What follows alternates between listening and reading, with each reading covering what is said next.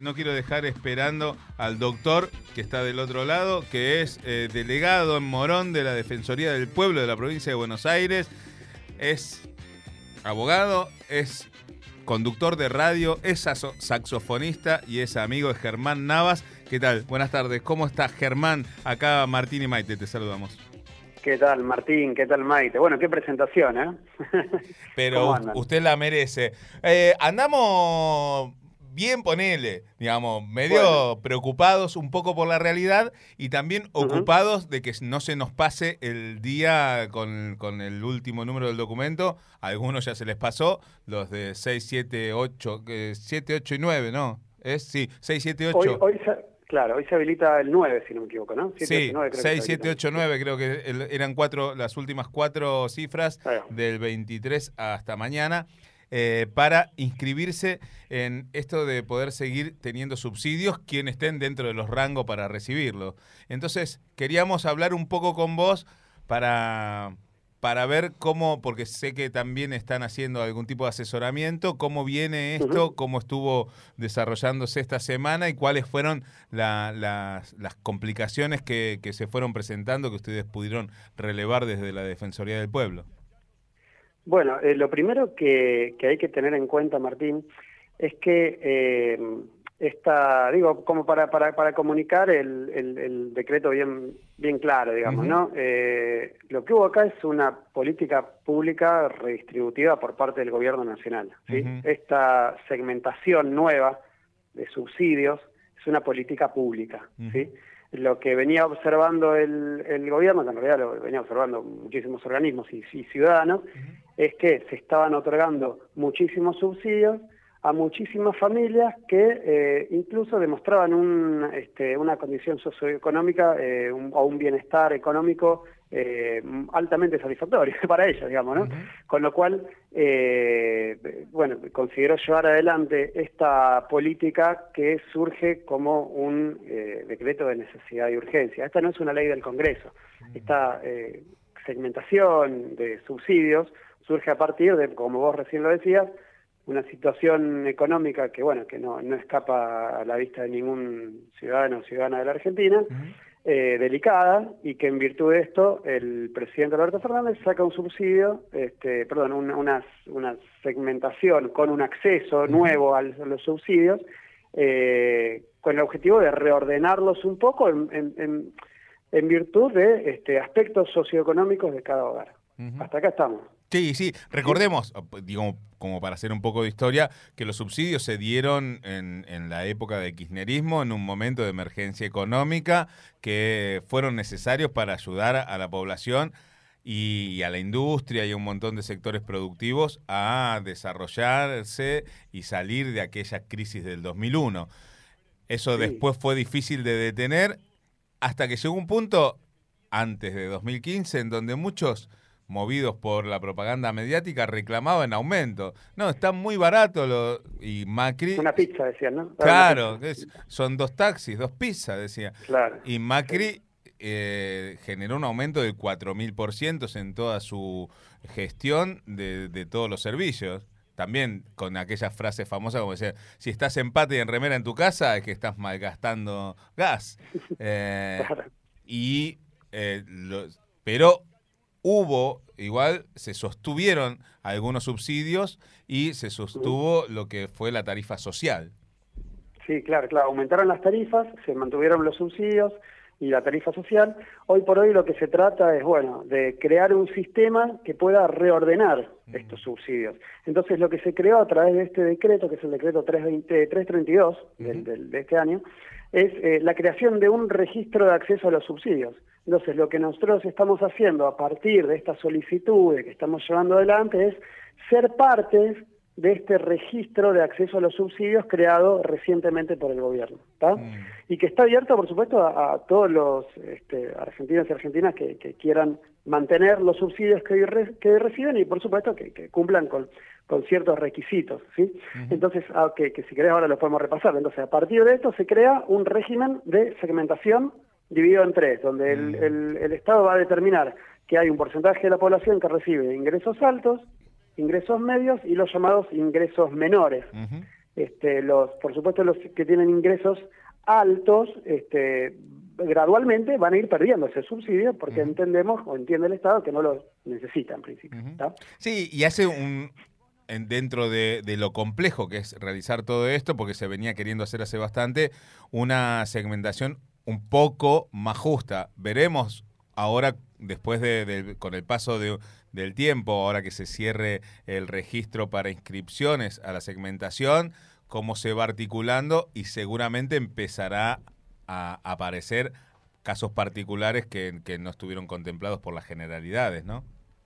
Sí, seguro, seguro.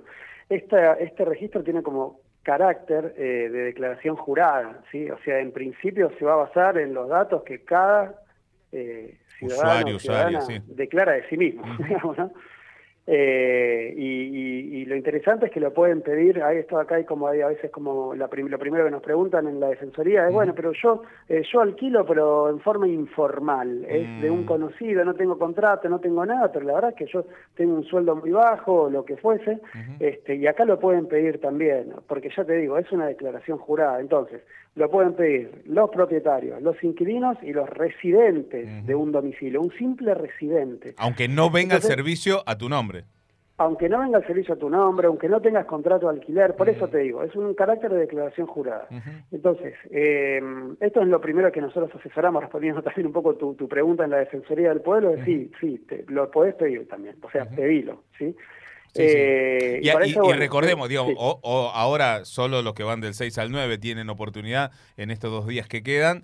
Em, supongo que después habrá alguna instancia de, de, abrir de nuevo los registros para contemplar esto que yo decía de particularidades, porque quien no eh, lo pida subsidio no lo va a obtener. Quien no se haya registrado eh, mm, y, y tenía la tarifa subsidiada pierde ese subsidio.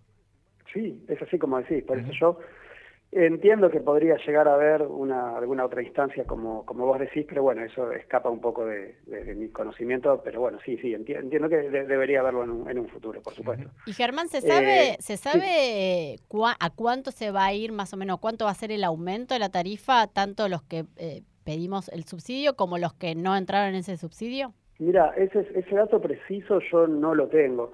Eh, lo que sí te puedo decir es que va a haber, para quienes eh, ya no vayan a contar con el subsidio en un futuro, eh, la pérdida del subsidio va a ser gradual.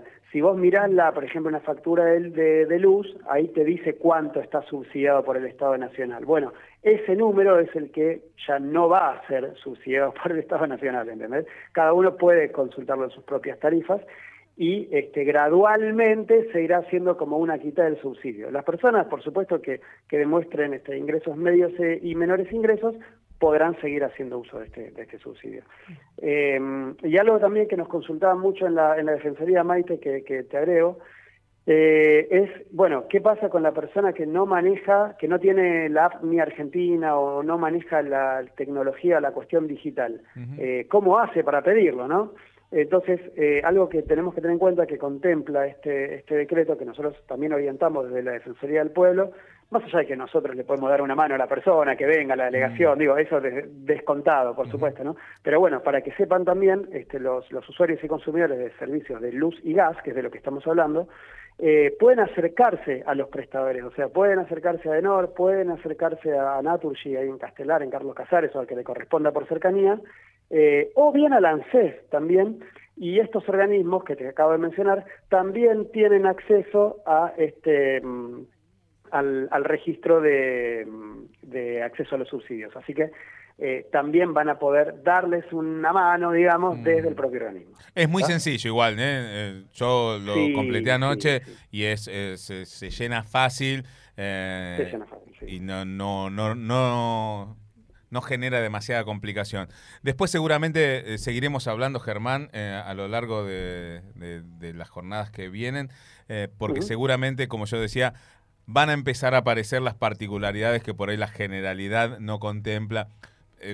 Por decir un ejemplo, ¿no? yo tengo la casa en construcción, tengo servicio de electricidad, pero no tengo instalado el servicio de gas porque todavía faltan algunas cuestiones de la construcción Y en, en, en lo que me decía el formulario es, si no metes los dos servicios ahora, fuiste muñeco, me dicen, porque más adelante no se puede modificar.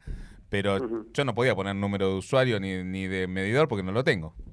No, no, yo entiendo que cuando lo tengas, cuando sea, cada vez que se habilite un medidor, mm. eh, junto con el formulario de, habilitación, de ingreso, de entrega del medidor, va a haber también un formulario de pedido de subsidio. Eso lo, doy por descontado. ¿no? yo también lo di por descontado, pero bueno.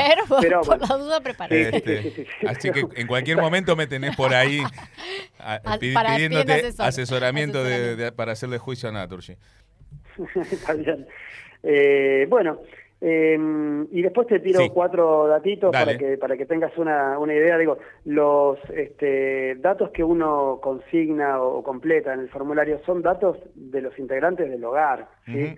Eh, o sea, lo que va, se va a considerar ingreso alto a la sumatoria de los miembros de un hogar que declare más de 350 mil pesos entre sus miembros, ¿entiendes?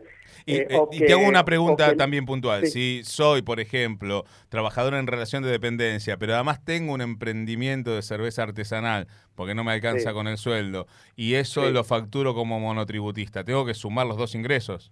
Sí, por supuesto, claro. Ese es tu, ingreso, es tu ingreso en mano, además. O sea, digo, es cuánto te queda. Entiendo que como tributista tendrás como retenciones. Bueno, cuánto te queda en mano sumado a tu sueldo de cuánto te queda en mano. Y con eso vas a obtener el número de, tu, de tu ingreso. Pero no este, todos los meses vendiendo cerveza me entra igual la guita, hago un promedio. Claro, sí, sí, sí. sí. Bueno. Bueno, este, iremos, iremos viendo con el paso del tiempo cómo, se acomodan los melones. También va a quedar afuera personas que cuenten con tres o más inmuebles, con tres o más vehículos este, de menores de cinco años de antigüedad, mm. con aeronaves, embarcaciones de lujo. Bueno, hay una reglamentación dentro de este, de este DNU que, que, bueno, que es bastante, bastante específico. Pero en principio una persona no es que puede elegir a qué segmento eh, quiere ir. O sea, uno declara y después el Estado, a partir de estos datos objetivos, lo este, enmarcará dentro de ingresos altos, medios o menores ingresos. Germán, muchísimas gracias por este tiempo. Te seguiremos molestando porque seguramente eh, a, raíz de, cómo se vayan acomodando las cosas una vez terminado este proceso, habrá muchas más consultas por hacer y seguramente nos podrás ayudar en eso. Estoy a, disposición de ustedes para lo que necesiten. Es un placer para mí. Abrazo gigante. Un saludo grande. Ahí pasó entonces Germán Navas, delegado en Morón de la Defensoría del Pueblo de la provincia de Buenos Aires.